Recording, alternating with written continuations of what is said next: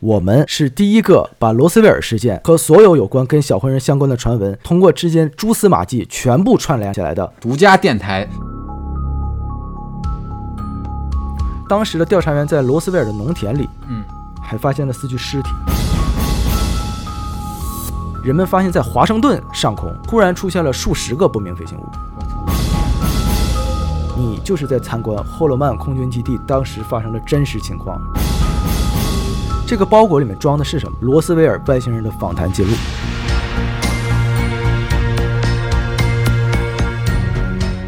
大家好，欢迎收听新一期的插点电台，我是书记。喂，嗯，呃，我们的节目呢会在每周三零点更新，如果大家喜欢，我们可以点一下关注，同时也可以关注一下我们的微信公众号，搜索“插点插点”，我们的节目信息呢也会同步更新。另外呢，我们的微信听友群已经组建起来了，呃，有想聊聊闲篇的听众啊，可以在公众号内回复投稿或者进群，就可以看见具体的添加信息了。那我们这一期啊，呃，填个坑，嗯，终于要填坑挖个坑。啊啊！挖坑是后面的话啊，我们这期填一个坑，呃，聊一聊罗斯威尔事件。嗯，呃，罗斯威尔事件是非常著名的这个 UFO 事件。对对对对对，哎哎，呃，众所周知啊，就是在这个全世界嗯 UFO 的爱好者圈子里面有一个非常经典的形象，就是我们 ET 中见到的那个外星人形象，就是身材矮小，皮肤光溜溜的，然后也不长毛，哦然后大脑袋也挺大，有个巨大的眼睛。他们有就有个专有的名词的，叫做灰人哦，灰人？啊，小灰人嘛，他皮肤也是灰色的嘛。嗯啊，那么外星人这种灰人的形象，其实就是来自于一九四七年七月，在美国新墨西哥州发生的罗斯威尔事件。哦，嗯，那我们这回要具体讲一下罗斯威尔事件到底是发生了什么。哦，同时，我们还要结合其他一些资料，把美国在罗斯威尔事件发生之后嗯和外星人是否接触了、怎么接触了，再到最后是怎么结束合作的。哦，还合作了，啊哎，这些所有的一切，呃，我找了很多资料，然后只言片语把他们都串了起来。我以为你是内部员工呢。没有没有没有，我们大概要分，呃，有可能要分两期给大家整体串完。又埋坑，好好好，那嗯那期不知什么时候。哎哎啊，那我来讲一下开始的罗斯威尔事件是怎么回事儿啊？Every summer, powerful 一九四七年的七月五号，当天的夜里啊，新墨西哥州的罗斯威尔市郊暴雨滂沱。当时住在福斯特家园农场附近的麦克布莱索，哎，他首先听到了一声无比巨大的惊雷咵，啊、这声惊雷呢，让他从睡梦中惊醒，嗯。他就往外面看着倾盆的大雨啊，非常担心他的羊群啊，他是一个牧牧羊人。牧场主啊。嗯。嗯，于是呢，第二天天一亮，他就去检查那个牲口圈。嗯。在路过了一片农田时呢，他发现地上散落的很多啊，像金属一样，就是闪闪发光的这个碎片。嗯。嗯，那走近一看呢，他觉得这些东西很像咱们的锡箔纸，就厨房用的那个锡箔纸。嗯。嗯，周围呢还散落着一些就是棍状的东西。呃，一开始呢，布莱索没有太在意这些东西啊，但是第二天呢，当他打开收音机啊，听到新闻里面说罗斯威尔北部啊有很多人看到了银色的不明飞行物的时候啊，嗯立即就想到了他农田里面那些银色的碎片。嗯哦于是呢，他就一家人啊，叫把家人都叫到一起，赶紧去把那些碎片捡回来。到家了以后呢。哎，到家以后，他还在他的后院儿试着把那些碎片拼在一起，嗯，看看呢到底能拼成个什么东西。但是其实也没拼出来什么东西啊。拼成个飞船呢，感觉，于是他认定啊，嗯这些碎片啊，就是他从没见过的东西上的，哦，就是他拼不出来，他啊看不懂这东西是什么。是，那种而东西是软的吗？那种锡箔纸。呃，有点像，我觉得可能他有点，我看那个所谓的照片啊，里面啊看着有点像，就是拍电影那种道具似的。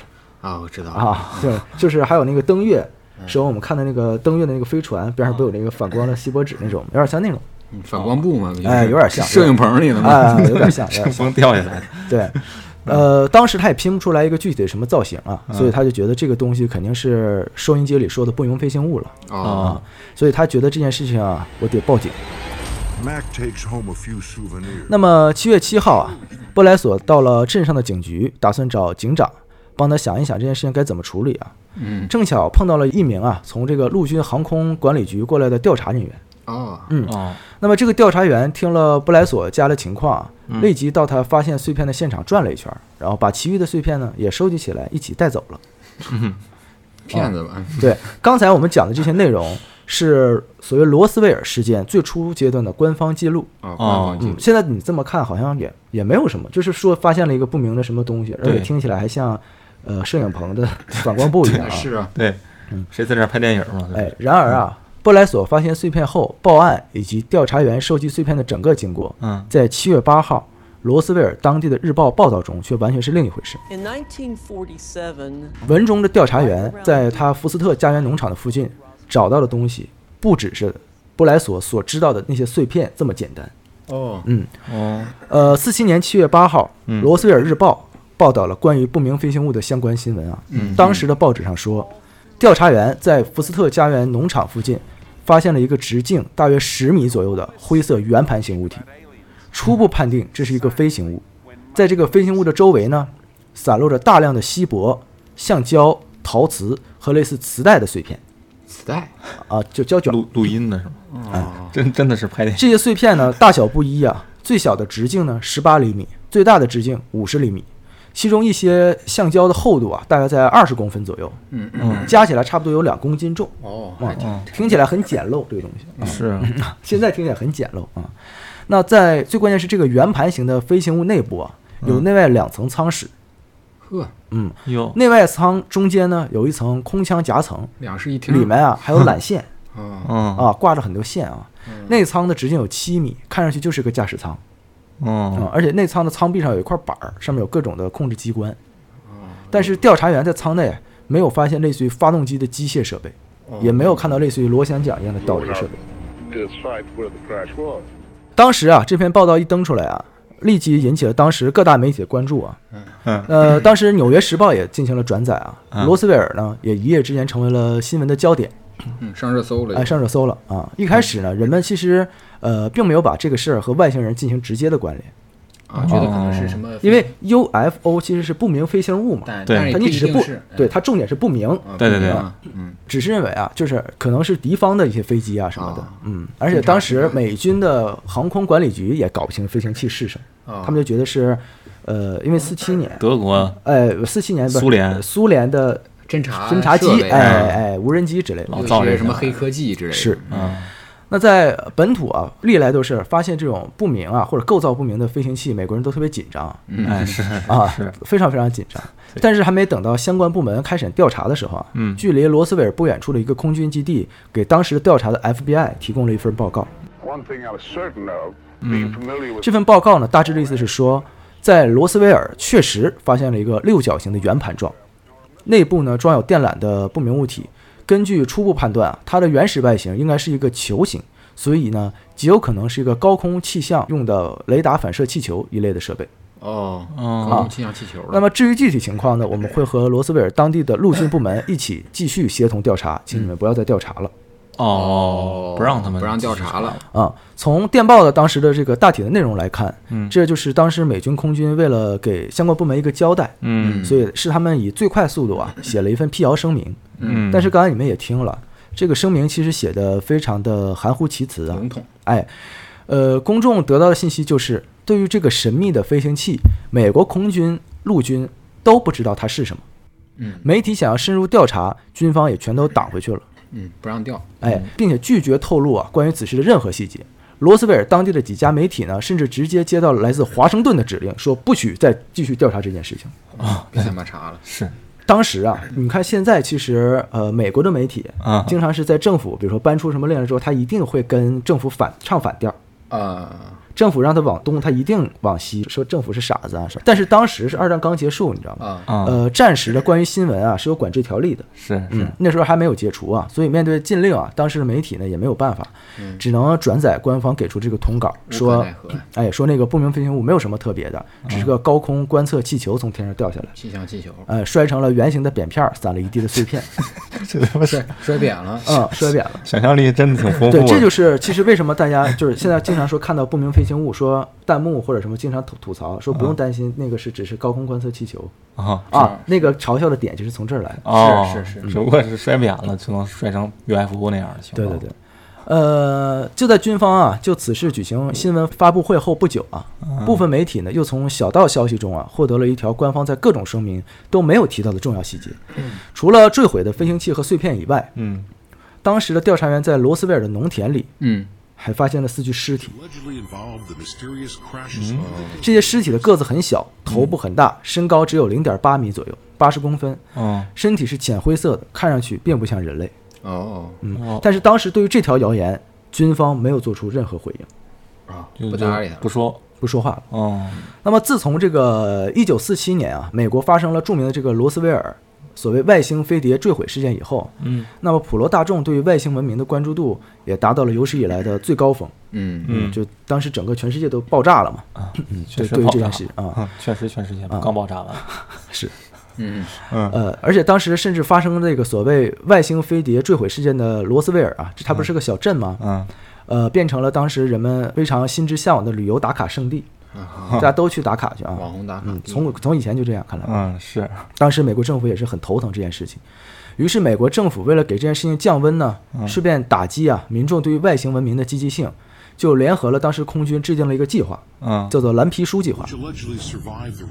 当时从官方的口径来看呢，这个计划的目的啊，这个计划的目的比较绕口啊，我念一下，就是出于国家安全考虑，重新处理各种有关 UFO 资料的档案，由美国国家档案管理局统一管理，方便储存调查，从而减少未解决的 UFO 事件的数量。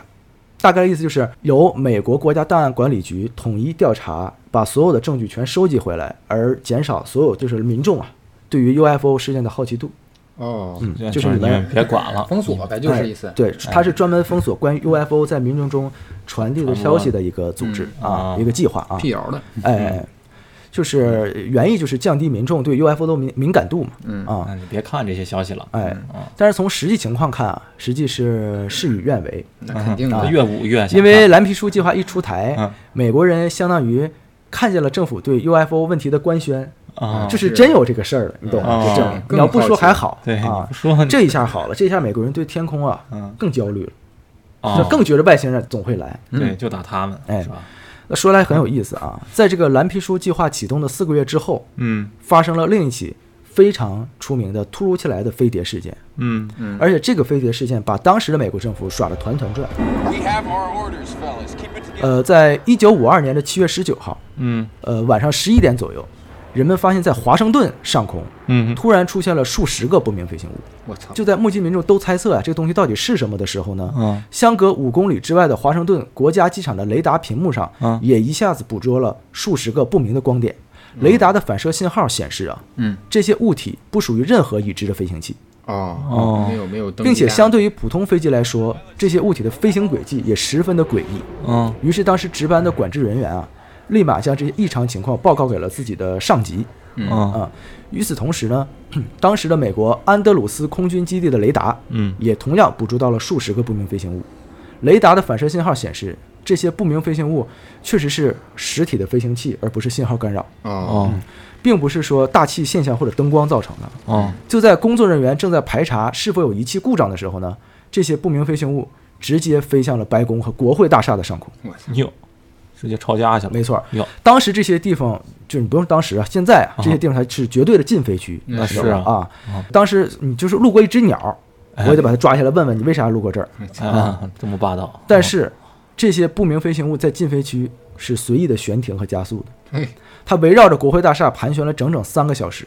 挑衅呢，对于是，美国空军忍不了了啊啊，一拍桌子，今天就是耶稣来也留不住你。嗯，我说的，对我说的。于是美国空军啊派了两架 F 九四星火战斗机，嗯，然后打算呢就是会一会，好吧，我会一会你这伙外星人，不服现实里面碰一碰，碰一碰，把自己白宫给炸了是吗？对。操，你不来打我打，我自己打，嗯。但是实际这些飞行器嗯。这些所谓的不明飞行物，比他们想象的要复杂且鸡贼的多。啊。嗯。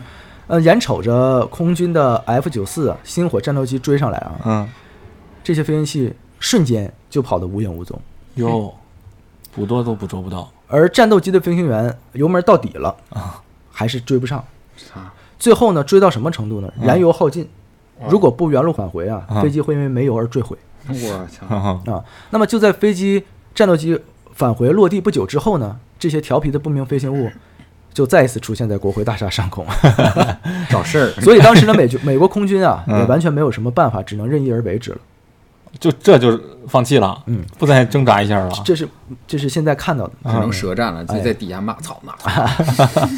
那第二天第二天 这件事情就炸锅了嘛。嗯啊，当时各路的媒体记者都在报道这起 UFO 事件，闹得也是沸沸扬扬啊。嗯然后美国政府呢，本来还想在想啊，在考虑我得编个什么理由来糊弄一下老百姓，嗯但是一个礼拜之后，不明飞行物又回来了，嗯。同时又一次出现在了华盛顿的上空。嗯，说你不用编了，我来了，我来了，嗯，五二年的一九五二年的七月二十六号晚上八点左右，华盛顿国家机场和安德鲁斯空军基地的雷达屏幕上，同时又捕捉到了数十个不明的发光点。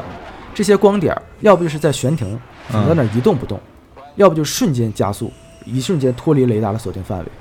哦，这下惊动了美国当时的总统杜鲁门，他直接对着空军咆哮说：“一定要想办法把他们捉住或者打下来。”第一次没惊动他是咋呀？那么七月二十六号晚上十一点三十分啊，嗯。两架哎还是 F 九四星火战斗机，当时应该是最先进的了，嗯。携带着弹药从新城堡空军基地起飞，嗯。向这些不明光点啊飞去了啊。嗯。但是令人意外的是，就在 F 九四战斗机飞行员加大马力全速追击的时候啊，嗯。这些不明光点从当时他们可探测到的时速一千八百五十公里，瞬间加速到时速一万一千公里。我操，啊所以飞行员只能在雷达屏幕上看到嗯四个光点在飞速移动，像弹球一样，哦，但是什么都看不见。哦，都已经太太快了，太快了，已经超出你的视觉可识别范围了。就是换句话说，就是按照当时美国的科技啊，所谓、嗯在这些不明飞行物面前，就是尾灯都追不上。是是看不见都，所以不出意外啊，第二天这件事啊又上了各大报社的头条。那么民众就纷纷猜测啊，这在禁飞区来去自如的飞行器，难不成是国家秘密研发的高科技吗？啊，高科技给他们戏弄自己，哎，但最有意思的是啊，官方啊相关人员出来辟谣了啊。嗯那于是美国政府为了安抚民众的恐慌情绪呢，在五二年的七月二十九号，当时的五角大楼召开了一场新闻发布会，解释了这件事的前因后果。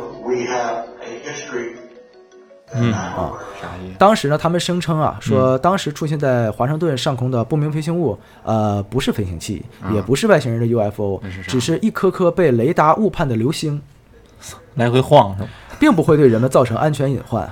呃，所以呢，你就能感觉出来啊，大部分人啊根本不买账。我也不买啊账，，是，所有人都认为美国政府在把当时民众当傻子玩儿。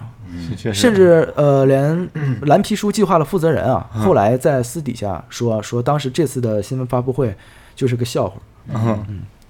那么是挺笑话。这件事情直到一九六九年的十二月，呃，蓝皮书计划被责令终止之后，嗯呃，该计划小组啊，当时一共收集了一万两千六百一十八起 UFO 目击事件。嗯，目击报告，哎，这其中的百分之九十五的目击事件都被解释为流星啊、气球、火箭残骸、大气现象。老套路了，哎嗯，但是有剩下的七百零一起目击事件难以解释，没有解释原因。解释不了啊啊。但是这是后话了，就是相当于后来蓝皮书计划被终止了，哦因为太蠢了。嗯，那么发生了罗斯威尔事件，还有与一九五二年的华盛顿飞碟事件之后啊，嗯嗯，在一九六一年，嗯。美国那边又发生了一件历史上非常著名的第三类接触事件。How it became known. 呃，六一年的九月十九号晚上，呃，贝蒂希尔夫妇，我们就待会儿就叫贝蒂夫妇吧，啊，从他们所度假的加拿大尼亚加拉大瀑布啊，驱车前往自己的家中。嗯。啊，呃，当时据他们回忆啊，在晚上十点十五分到达兰开斯特的南部的时候，嗯。天空中突然出现了一道亮光。嗯，呃，当时的丈夫叫做巴尼，最先注意到月亮上出现了一道亮光，月亮上，哎，就是他可能是看到月亮那个方向，哦。随后呢，他让贝蒂啊也注意到那那道亮光，说：“哎，媳妇儿，你快看！”哎。啊，起初呢，他们都以为那只是个星星。哦啊，但随后他们发现这道亮光啊在移动，啊，在运动。变成流星了。那么巴尼啊，试图让自己认为那道亮光不过只是一颗卫星或者一架飞机，嗯。自己去解释嘛。可是这个物体的外观，却怎么看也不像是已知的东西，哦。啥样啊？嗯，可能就是个碟声啊。妻子的姐姐啊，曾在几年前见过一个 UFO，嗯，这使其确信啊，空中的亮光啊 不同寻常，它不是正常的星星，所以他们就解释不了了。于是他们就把车停下来，嗯他们自己下车啊，用双筒望远镜观察了一会儿等到他们开到南边的一条孤零零的运送木材的道路上，嗯那个不明飞行物的体型就变得更加巨大了。这说明什么？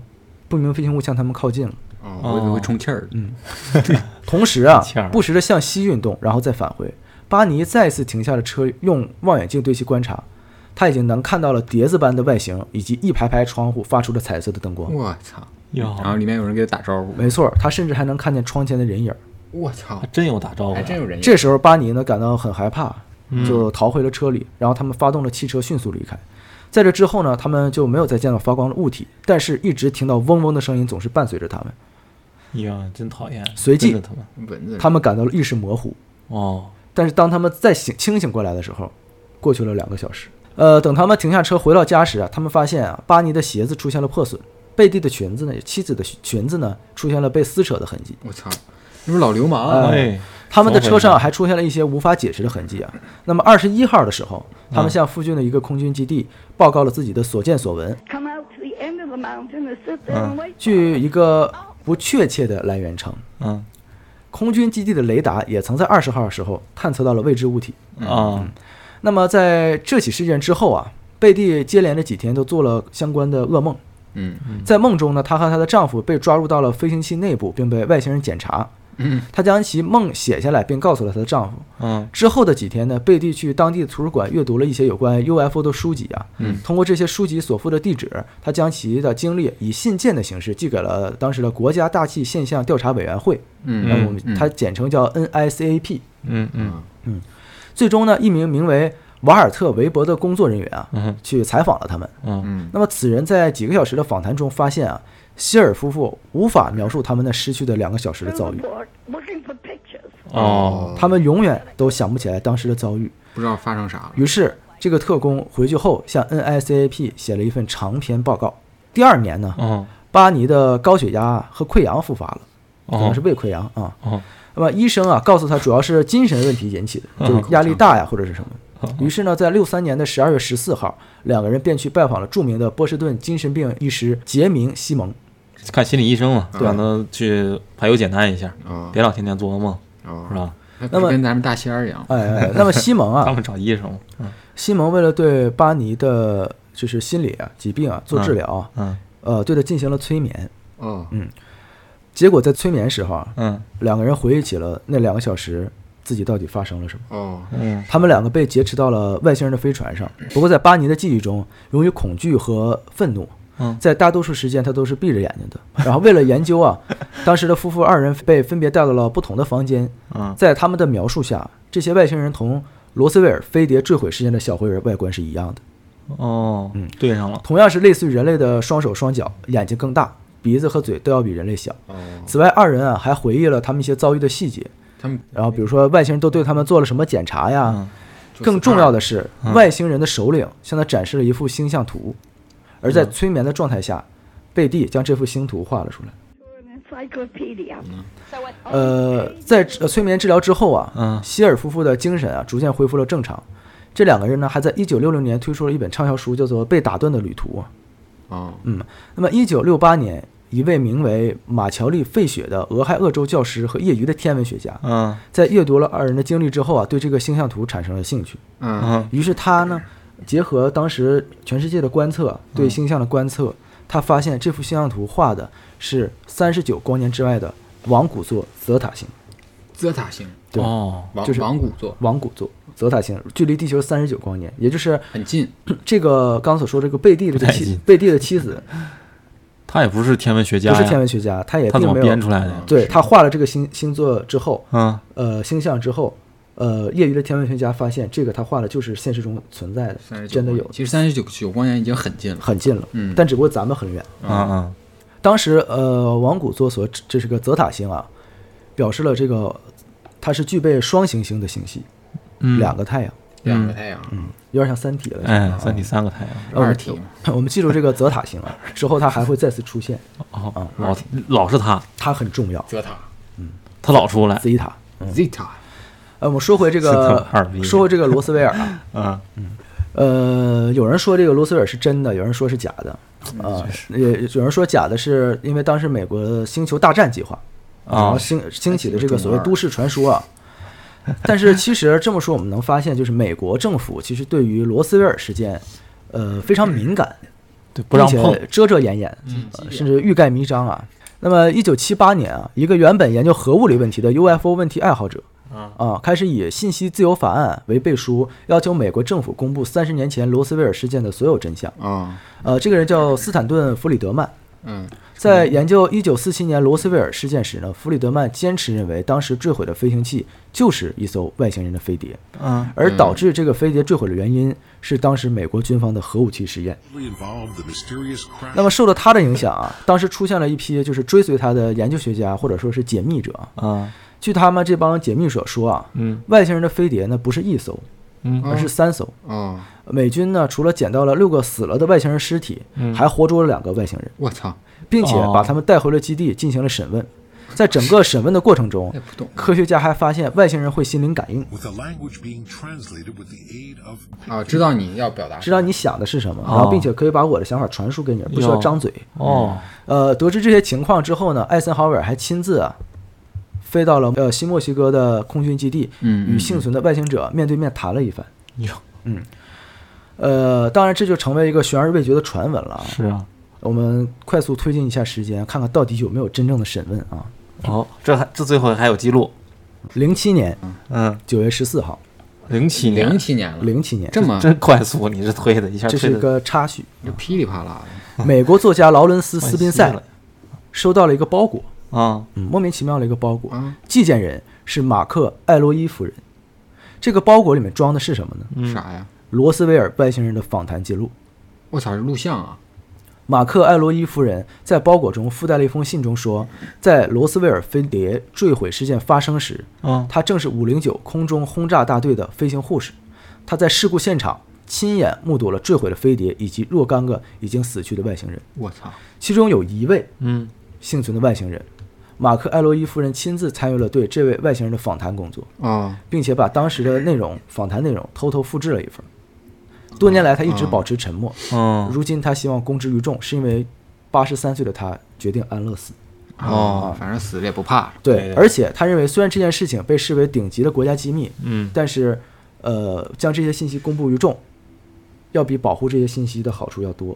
这么大爱，哎，大爱无疆啊！很好，满足了我们的好奇心，由于这个访谈内容过于惊人，斯宾塞呢将其整理成书，并且进行了出版，书名就叫做《外星人的访谈录斯尼马塞》啊，斯尼马塞。然后我们接下来要讲一下这个书的核心部分，啊，只挑核心的部分来讲。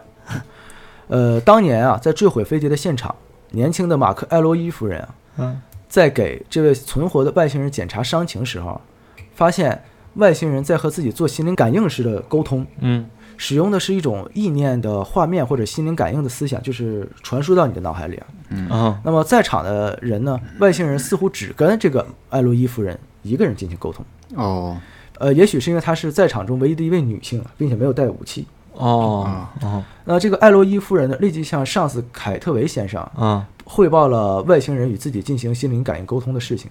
嗯，上司呢，于是安排他呀负责与外星人沟通，成翻译了。由他来负责将军方想要问的问题啊向外星人进行询问啊，并将沟通内容进行记录和汇报。艾洛伊夫人呢和外星人总共相处了六个星期，进行了深度的沟通。嗯。这些外星人的信息是对人类十分有价值的。嗯。那么这个外星人啊，告诉这个叫我们叫马克夫人吧，啊，说自己叫艾罗，艾罗，这个外星人自我介绍叫哎，艾罗，他叫艾罗，是哦飞碟驾驶员，哦，所以这个外星人访谈录也叫艾罗访谈录。泰罗，啊我们先大概说一下，第一次的访谈嗯。发生在一九四七年七月九号。嗯。嗯。啊呃，虽然马克·艾洛伊夫人在叙述中提到外星人艾罗时使用了他来指代，啊，呃，但是这里面有写，艾罗无论是从生理还是心理上来看，没有性别，其实。啊，其实是啊，他们是没有性别，是无性别。啊。啊，其实就觉得自己是女性。但是艾罗的她是具有女性化的举止和风度的，哦，但是没有生殖器官，兰花指。没有生殖器官，不仅没有生殖器官，实质上艾罗的体内没有任何器官，是空的，空的，它并非由生物细胞所构成的。那太傻，呃，虽然有一种电子神经系统啊，它是有一个神经系统布满了全身，但是马克夫人并不知道是如何做到的。艾罗的身体更像是个遥控设备，不机器人吗？对啊。像个机器人儿。嗯，艾罗身高一米二，啊啊。啊，四肢细小，经。没有肌肉组织，哎啊。啊，头部呢很大，头部没有鼻子、耳朵和嘴巴。有鼻子不是没有耳朵，啊，没有嘴巴，是。只有眼睛，只有眼大眼睛。嗯。哦。这具身体呢，并不需要进食，也不需要氧气和水和任何来自外部的营养补充。它不需要睡觉，它没有眉毛和上眼皮、下眼皮，眼睛一直都是睁开的状态。哦，嗯。艾罗的双手双脚啊，嗯。各有三根具有一定抓握能力的手指，双腿呢无法到处走动，但是手脚很灵活。灰色的皮肤很光滑，可以耐受气压、温度和环境的变化。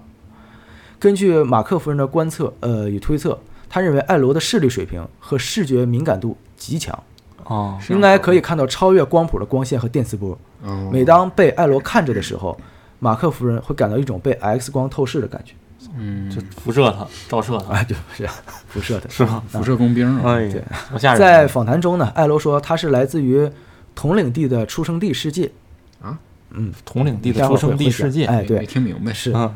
他的家乡呢，在一颗巨大的行星上，嗯，有两颗恒星和三颗卫星，这不就是那个地方，没错。是不是？记得我们刚才说了有两个太阳的两颗恒星。啊，就是那个泽塔是吗？嗯。之所以关注地球呢，是为了保护所谓统领地的所有权。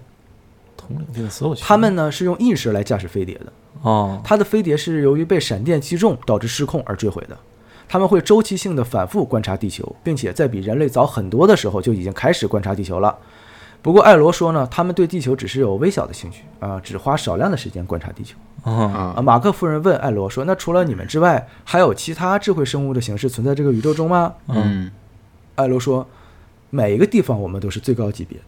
有每一个地方，嗯，在这个吹牛逼这一块儿，人家是没有问题的。对，这怎么咱们也没法能感觉出来他非常自傲啊。嗯，欠被三体人收拾啊这，真的是 事实证明，他们应该不是最高级别的，呃，都不是三体的，那叫什么最高级别？嗯因为我们之后有很多坑填的时候会发现，有很多地方会有外星生命体存在。嗯，呃，我们讲第二轮访谈，第一轮访谈就大概说了这么几句话。啊哈，第二轮访谈是一九四七年的七月十号，啊，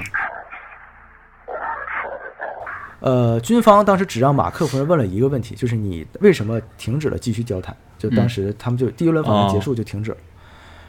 艾罗回了一句话，嗯，没有停止，其他人暗藏的恐惧。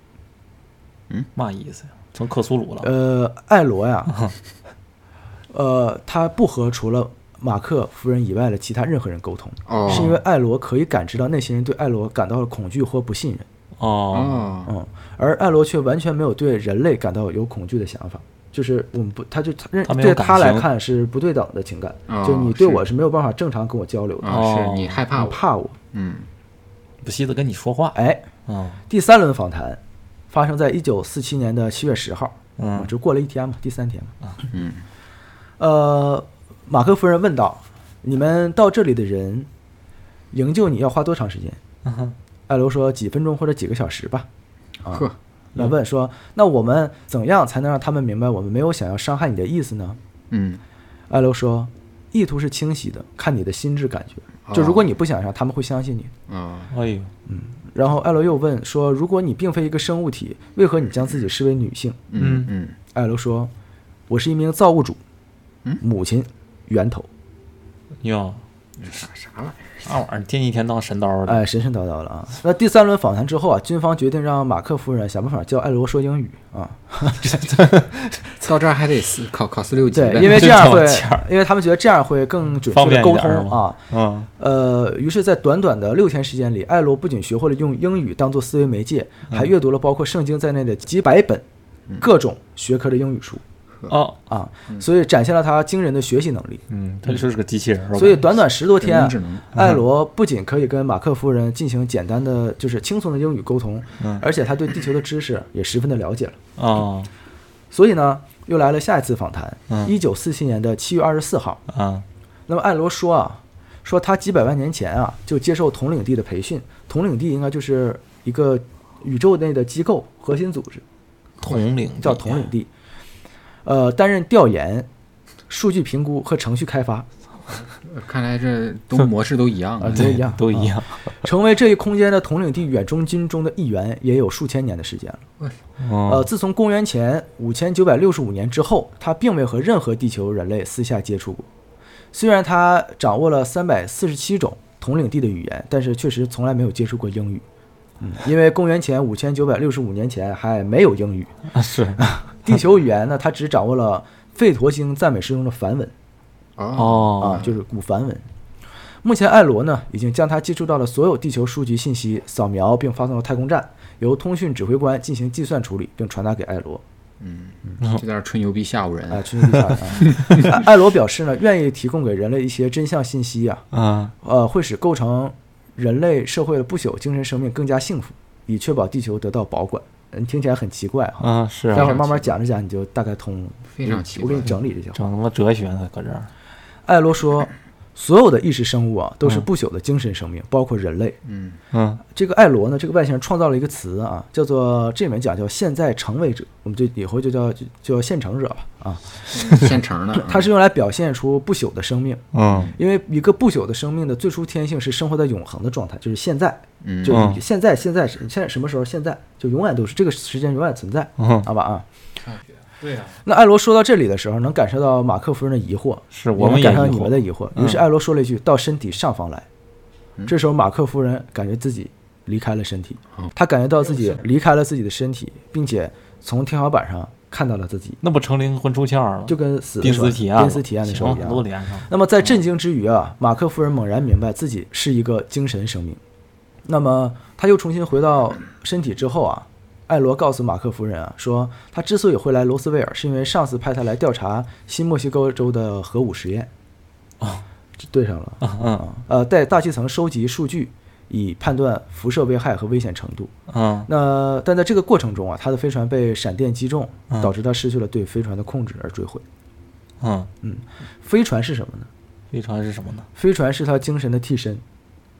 别跟整整这哲学的了，啥玩意儿？我来解释一下这句话，就是，呃，现在他的身体刚才不是讲了吗？一米二，嗯三个手指头，嗯呃，没有内脏，嗯，是因为它不是像咱们的生物体，它它是一个精神体，它相当于是附身到这个身体上它是一个机器人儿啊，而飞船的驾驶也相当于附身到这个飞船上，啊，知道。哦，都是附都是上身的都是上身的，来来回附身，来回哦附身的，所以他说没有肉体存在，他只是等于说他现在我看到的他不是他，对你看不到它，啊，它只是一个精神的存在。所以飞船通过肉体，所以飞船可以超光速从三十九光年以外啊过来，意识因为它是意识，啊它是个粒子。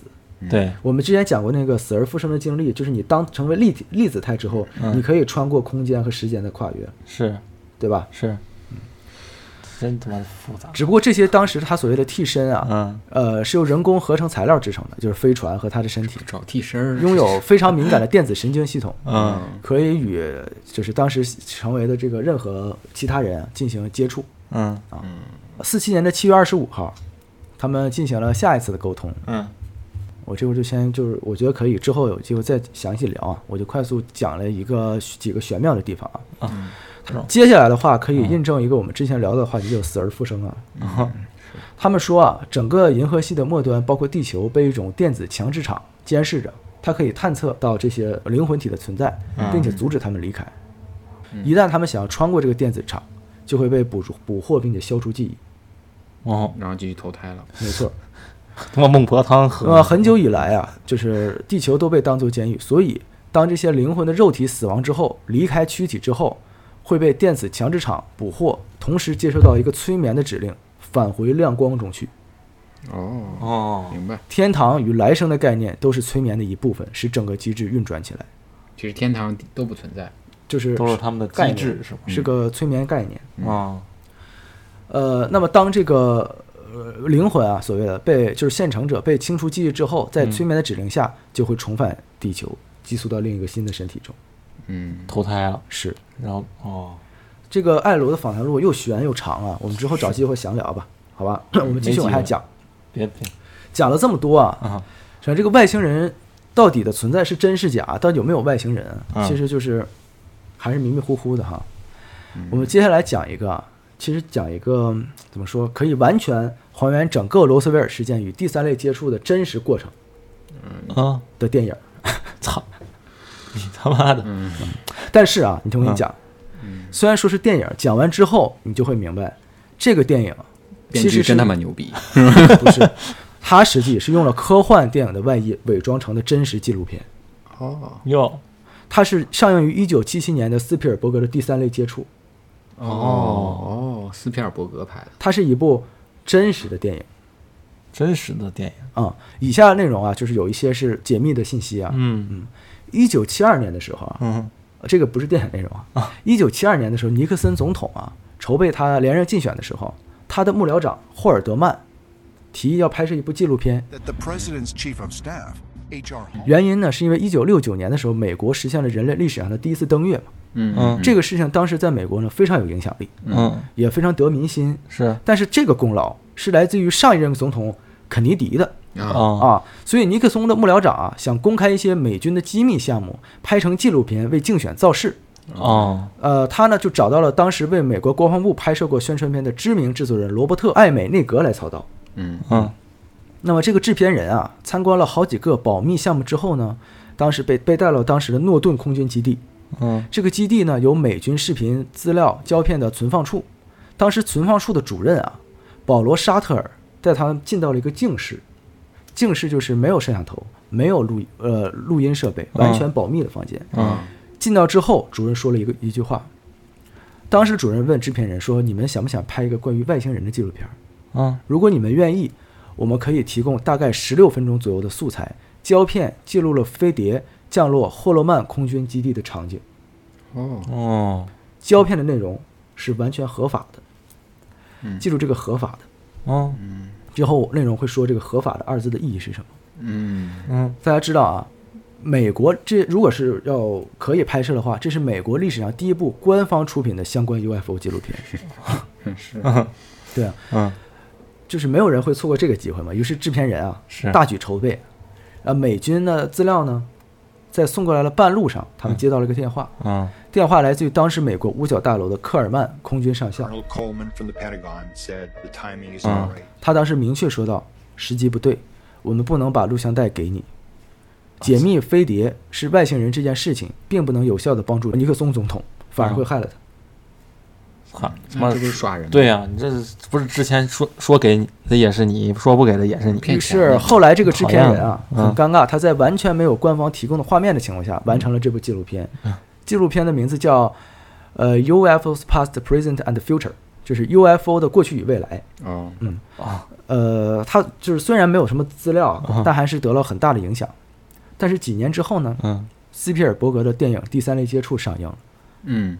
当时空军的相关人员立刻找到了制片人，说：“我们看了这个电影，嗯。嗯，这个片子非常奇怪，嗯。因为他讲的事情是针对飞碟降落霍洛曼空军基地的事件，哦，只是换了个地点。就是啊给他曝光出来了。制片人回到：“我没告诉你吗？我给了斯皮尔伯格先生一份备份。啊哇，哈哈所以当时的知情人后来说啊，当你看到《第三类接触》这部嗯电影的时候，你要知道，你就是在参观霍洛曼空军基地当时发生的真实情况，只是换了个地点，所有的事情的细节都是真实的。And so when you see Close Encounters of the Third Kind, it's the Hollow Man. 哦，那回去看看这电影去。我们下面就聊一聊电影的细节了啊你就操，你还真要聊电影是吗？啊，我他妈觉得都可以再出一期。大体聊啊，大爷的，然后我会给你复盘，好吧？呃，害怕剧透的朋友可以先去看个原片，然后回来再听。我们只讲具体的一些细节。继续往下听，别回头到时候都不听了。好，哎，对，或者就忘了，就直接往下听，好吧？行，别讲完之后，会让你对人类与外星文明真正的接触产生更清晰的认识。嗯，他妈书记，你现在说话已经开始 克苏鲁了，你知道吗？你现在特像传销。对是吧你他妈一会儿三体了，呗，好。你他妈给我整整迷糊了。这部电影嗯整体就讲了一件事情。嗯一九六四年，美国军方和很多人听说过的外星人小灰人的一次会面。会面，对，会面，注意啊核心是那天晚上，注意是会面啊，不是挂面，没有，是会面啊，就是是见面，不是意外产生的偶遇，嗯，不是说我一抬头拿手机一拍是模糊的那种啊，约好了的，那叫偶遇，是约好了的，是有准备过程的。所以整个电影当时其实讲了两个，一个是会，有什么约？一个是见面前，一个是见面当时的这个两个部分。嗯那么全程呢，其实也透露了所谓小灰人能做什么，军方做了什么，还有一些隐藏的信息。影片啊，一上来，黄沙漫天?这里呢，其实埋了一个伏笔影片中啊，里面的两个人你一言我一语交代了一件事情，嗯。就是画面中当时画面中出现的老式飞机是一九四五年失踪的飞机。哦，这些飞机呢，突然出现在漫天的黄沙中。嗯。影片中还体现了一件事啊，嗯。就是电影中的油箱、螺丝钉、啊金属任何的金属、任何带电的小孩的电动玩具、啊电视、啊控制的闸机，就是那个闸机通道啊啊，唱片机。呃，吸尘器、冰箱、灶台，就是包括整体的城市电源，外星人都可以随意的控制。它可以打开城市电源，关闭城市直电源接就说它能打开任何随意电源不就可以了吗？，control everything。书记，你他妈现在越来越魔了。外星人第一能控制物体，第二他们可以控制人。电影里面有一小部分人啊，他是被外星人选中了，尤其是里面有一个小男孩他的感应是最强的，嗯就是他知道他们想要什么，就是被精神控制了。那里面的他的妈妈就疯狂的一样保护他，但是最后还是跑了啊。那么除了这个小男孩啊，嗯还有十二个成年人，其中包含小男孩的那个母亲，啊，他们没有被直接带走，但是呢，他们的大脑里被传输了信号。这是都是电影里展现的啊。嗯影片的前半段啊，展现就是什么时间、什么地点能够见到飞碟，他们都知道。然后呢，他们就一起聚集在山上，等到飞碟快来的时候呢，他们有提前的感知力，嗯就站在一块儿呢去那儿看。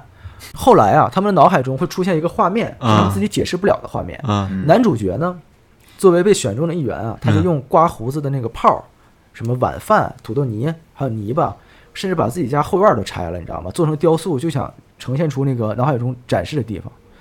这个十二个人从全球各地啊聚集到他们脑海里出现的这个地方，这是什么地方呢？就是美国军方跟小灰人会面的地方。哦，那么影片中遇到过飞碟的人啊，都嗯出现了半脸晒伤的情况，就感觉飞行器是有辐射的。哦，会对人体造成一定的伤害，但是只有半边脸。其实这是什么呢？就像给你留下某种信号，告诉你你所遇见的事情是真实的。哦，呃外星人啊，对军方就没有用这种大脑控制、大脑传输的方式，而是把信号呢发射到军方的接收器上，等着军方去破译。啊，呃，电影里啊，外星人跟军方的前期交流，主要在体现在这个就是传送经纬度的信号上，就告诉他们在哪儿会面。啊影片中与外星人交流啊，就是有两种，一个是音调和手势，这两个是完全分不开的。影片中的美国军方在印度啊，发现人们用手势唱歌，不同的手势呢会发出不同的音调。嗯，那五个音调形成一个小节。后来当时影片中的军方就组织学习这个音调和手势，最终跟外星人会面的时候啊嗯，这个音调和手势都起到了非常重要的作用。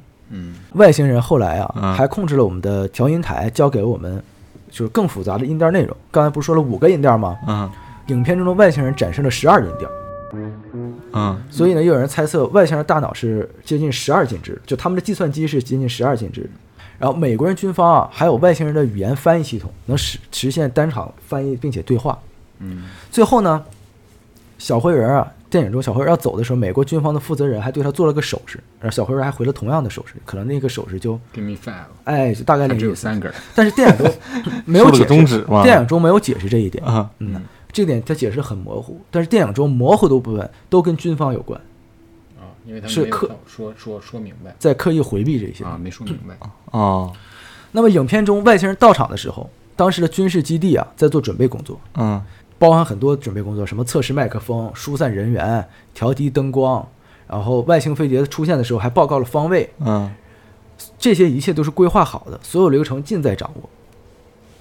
嗯。呃，当时的什么监测设备、灯光设备、录像、什么特别救援小组、操作台，这些都是在破译了坐标信息之后搭建的，嗯并且那个音调和手势也是花时间学花时间学习过的。嗯也就是说，这些都是需要花时间准备的。甚至当时的军官啊，电影中啊，嗯飞在降落时候掏出了墨镜戴上，啊，还得一点都不害怕。嗯，这说明什么？挡风沙说明这是大家都商量好，并且不只是一次的会面会面。哦，哦，提前约好了已经。现场很多摄像机同时拍摄，如果小灰人儿，我们刚刚说能控制各种东西，嗯。不让他们拍，可以分分钟把这些全部瘫痪。哦。所以交开始那会儿说，这些录像是完全合法的，哦。哦是外星人希望公布的哦，明白，和记录的。嗯。哦。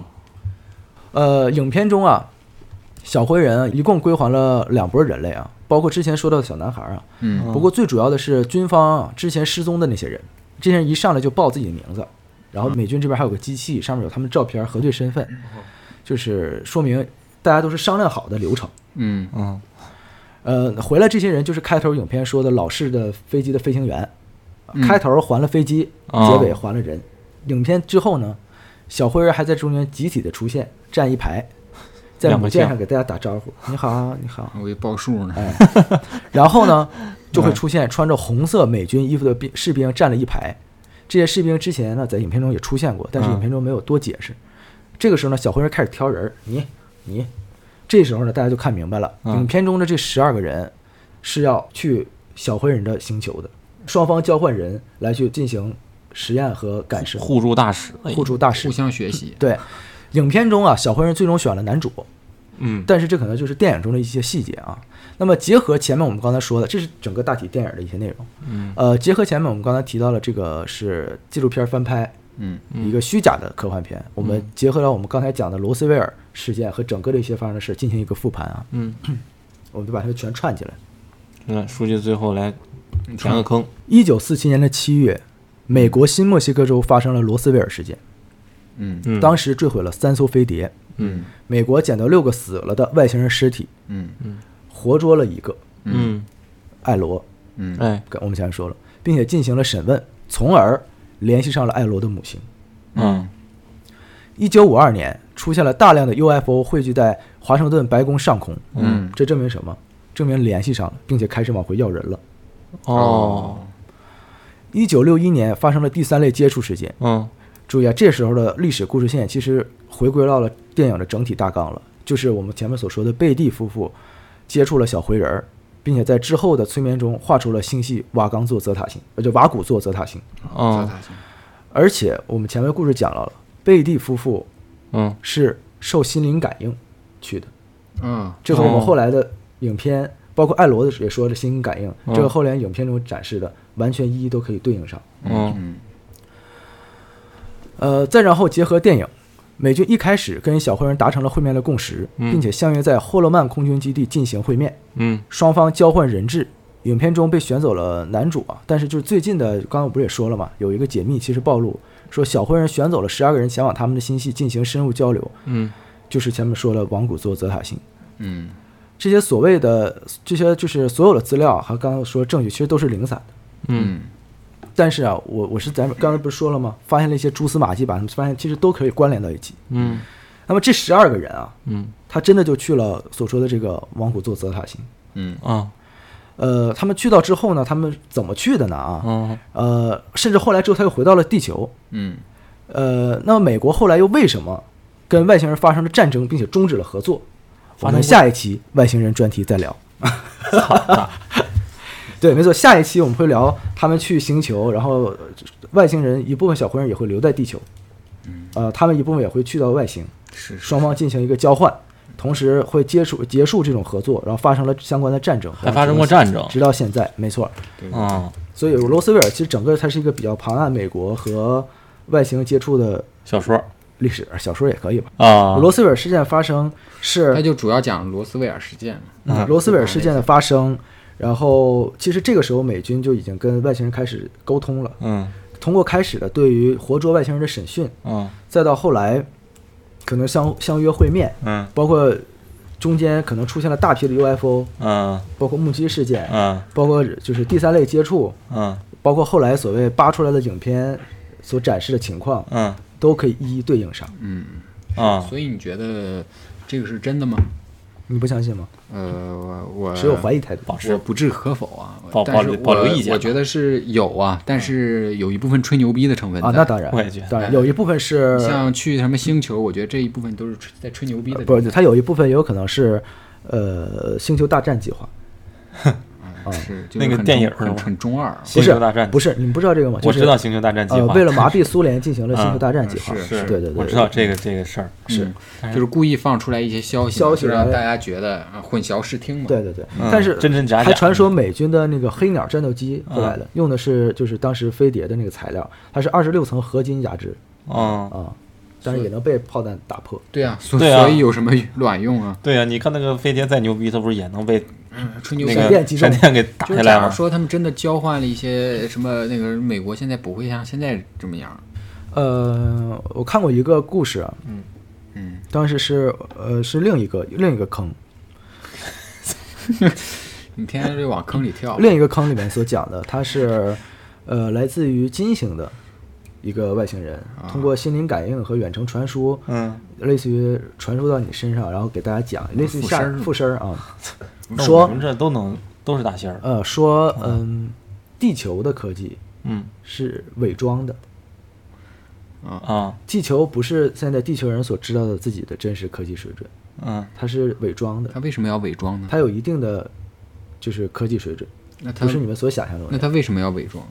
因为其实很多外星人来啊，我看过很多关于外星人什么来啊、解释、下来神儿、上身之类的，啊其实都是那种你很弱的时候，我是不会对你，就我们不是一个级别，啊我懒得对你产生侵略和那什么。啊，那怎么感觉都是美国人的思维的方式？对，我也感觉 他妈都像那个 侵略性。对啊，侵略都是侵略那种思维方式。中国也有，中国有很多相关的记录因为我之前还不是还还看过那个蜥蜴人嘛，啊，对，蜥蜴人莱斯塔档案呃，爬虫类跟那个外星人打啊，各种。哦，你那个是起源的那个故事。对起源的。哦。啊，就是蜥蜴人是原住民嘛。啊，是对你那个就是莱斯塔档案里面讲，是嗯另一个坑。你像什么人鱼啊，什么玩意儿，都是蜥蜴蜥蜴人族的嘛。啊对对对蜥蜴人族的。说一些一些人在水里，一些人在地下嘛。嗯，说那个在水里就是亚特兰蒂斯人，嗯，啊，亚特兰蒂斯。对，但是这其实还都是一些西方的思维啊，就是到中国其实没有这些这个玩意儿。文化猜测嘛，真好。嗯猜测我们就说到这儿就想起那个我们讲那个缘起外星，嗯嗯，那是第几期我都忘了。呃，我也忘了是第几期了，但是那期不也就是大概也猜测了嘛？东方呃的起源啊和西方的起源的一些联系。啊，他们那边靠援助，咱们这边靠修炼，直接渡劫上去就跟他们干，是不是？